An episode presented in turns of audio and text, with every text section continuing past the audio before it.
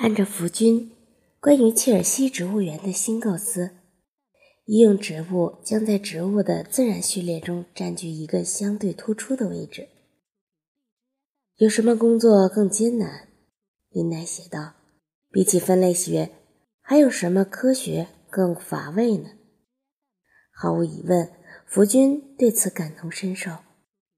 然而，尽管两人事业常常一样枯燥乏味，但其中一心一意以建立自然秩序、了解造物者构思为目的的那一步，能因此得到无穷无尽的回报；而另一位徜徉在切尔西植物园的小道士，则能在植物园的花草上看到实实在在的科学进步和有机生命与其同类关系的新知识。对植物园花坛的研究。就是见证自然历史被编纂成册的美妙过程。大不列颠掀起一股全国性的园艺学狂热，在这工业革命的动荡年代，可能并不算一件令人惊讶的事情。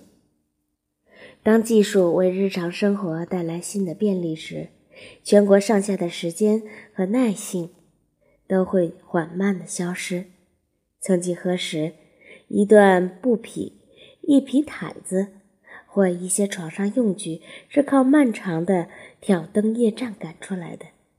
现在，利物浦和曼彻斯特的工厂每天都在制造出不计其数的纺织品。曾几何时，横跨一个郡的旅游简直是几辆四轮大马车的马拉松。现在，即是坐着敞篷单线短途列车的时候。千家万户灯火点点，已经被无数的油灯取代了。风力被蒸汽推动而取代。全世界的人们的生活正在变得越来越机械化，越来越依赖客观生产力。气候的变化无论已经成为陈年旧事，大自然的进程正从人们的视野中消失。他们开始对机械工业变得盲目的迷信，在维多利亚工业时期涌现的新兴的中产阶级与大自然失而感到惋惜，为大自然从人类世界的消失而哀怨。很快，他们情愿出代价构些那些大自然的影子，成了切尔西药用植物园的园长。意味着福军已经成为升上到他力所能及的最高位置，他很可能因此忧心忡忡。这或许将是他一生的绝唱，尽管他现在尽情享受着中国历险之旅给他带来的辉煌。然而，他还是值得面对那些由于他的社会出身和阶级地位而强加在身上的种种限制。一个与福军同一时代的人记录道：“没有独立资金来源的人，无缘从事科学研究。科学永远不该染上铜臭味。彼此间联系松散的帝国植物园，仅能提供寥寥数个有薪职位。虽然有些与植物相关的工作还是比较为精彩而诱人，就如……”如就职于皇家植物园协会，以及担任大学讲师，或是负责管理爱丁堡或牛津的植物园，但大体上这样的职务极其稀有，而且竞争激烈。大学的工作岗位是授予那些受过高等教育的人，而岗位的薪水鲜有充裕到足以作为受聘者唯一的资金来源。很多博物学家靠的是自力更生一举成名，比如查理·达尔文，他将丰厚的个人收入作为其研究项目的专用资金。有些热爱艺术的乡村本堂神父和医生也自诩为博物学家，他们不辞辛苦跋山涉水，搜集各种样本。他们也经常搜集大批的藏书，以辅助科学探索。植物学界一些赫赫有名的职位，往往是父子相传，甚至时常传到孙辈。例如，科有区皇家园林的管理大权就掌握在霍克家族手中，已达六十四年之久。无论在工作上面临多少困难，福君至少还有妻子。妻子简，娘家姓佩妮，她是一个开朗活泼的苏格兰女子，由她陪伴和支持。没有妻子的协助，福君的事业根本无法取得突破，乃至远走得更远。当上切尔西植物园的园长，他得到了一份薪水。一座家园和一个菜园，后者往往由简来照应。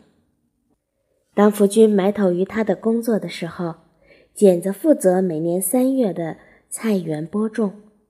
整个春季，他都要根据太阳光的变化，将植物园里的植物搬进搬出。五月最后一次霜冻过后，植物的幼苗移植工作也是他的分内事。他种植供全家人食用的粮食作物，她丈夫的身影动不动就出现在一片茂密的荆棘丛中，外套、袜子、裤子也常常为此划出破洞。这时，她就得缝补旧衣服，再补充新的，以备有患。简同时还担负起福军的家庭秘书和会计的责任。当福军身在中国执行职务搜集任务时，他的薪水被一直送到留在伦敦的简那里。他用这些钱为他还债，管理他的考试账户，支付他的账单。福军通过海路把一些小饰品运到国内，出售并拍卖。负责充当中间人的也是简。他与植物学研究进展相关的最新论文和杂志，发送到福军在海外的邮件代取地点。与此同时，他可能完成完全掌握了这些动态。要知道，福金于弃是数年，倘若对科学界的研究成果一无所知，那对他而言将根本无法忍受。由于长期分离。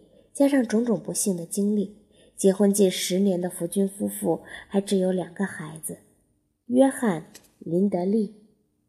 这个孩子是以福军的朋友与贤明的植物学导师的名字命名的，已经四岁；海伦·简恩七岁。海伦已经渐渐长成一个少女。当福军身在中国时，她是母亲的骄傲和继位。连约翰·林德利都时不时的在他背后追着跑着，恳求他看他几眼。然而，这个家最近失去了一个生命——艾尼尼斯，以福君母亲命名的孩子，在还不到一岁的时候被上帝带走了。他聪慧活泼，让人一眼就喜欢，也是第一个在切尔西植物园出生的孩子。失去他对夫妇俩是一个沉重的打击。若妻子是福君生命和事业中必不可少的核心，那在他的记录中，对于他们相聚时私生活方面的记录未免太少了。尽管留下了关于他住在切尔西植物园的那段时光的记录有厚厚的一叠，他是怎么重建这座植物园的？平时都在做些什么？他怎么亲手种下一株植物，又如何收割？而他在伦敦时的私人回忆却难觅其中。在他出版的关于中国之旅的著作中，他尽可能详细的将他所选择的那个世界全部的故事呈现给大家，也可以随心所欲的控制他所要表达的信息。而他回到英国时，就完全处于万众瞩目之下，因此他选择了典型的缄默法，以尽可能的减少将自己的情况泄露给他人，免得有人把他认出来。考虑到福君在记录中把自己的海外生活描绘得如此栩栩如生，那么他对家庭生活的避而不谈，实在令人费解。可能与他在中国的那段激动人心的冒险相比，那些柴米油盐之类的生活实在是很乏味。中华帝国，全世界的核心，福君所知道的最博大的天然实验室，仍在召唤着他。当然，也有这样一个可能：福君已经习惯保留自己的秘密，这源于他对自己卑微过去的耻辱。低微的出身不仅令福君在事业起步时不得不显得谦卑顺从，而且成为他出人头地的障碍。除非他能篡改社区的出生记录。罗伯特·福君于1812年9月16日降生。但他的双亲托马斯和艾格尼斯婚礼却是在1812年6月24日举行的。他的母亲在怀有七个月身孕的情况下，步履蹒跚地在苏格兰乡村小道上，这很难不引人注目。当福君一举成为万众瞩目的名人之时，他出生日期这一细节也将被加以改动，从一八一二年改为一八一三年。这可能是由于维护其得体形象的需要。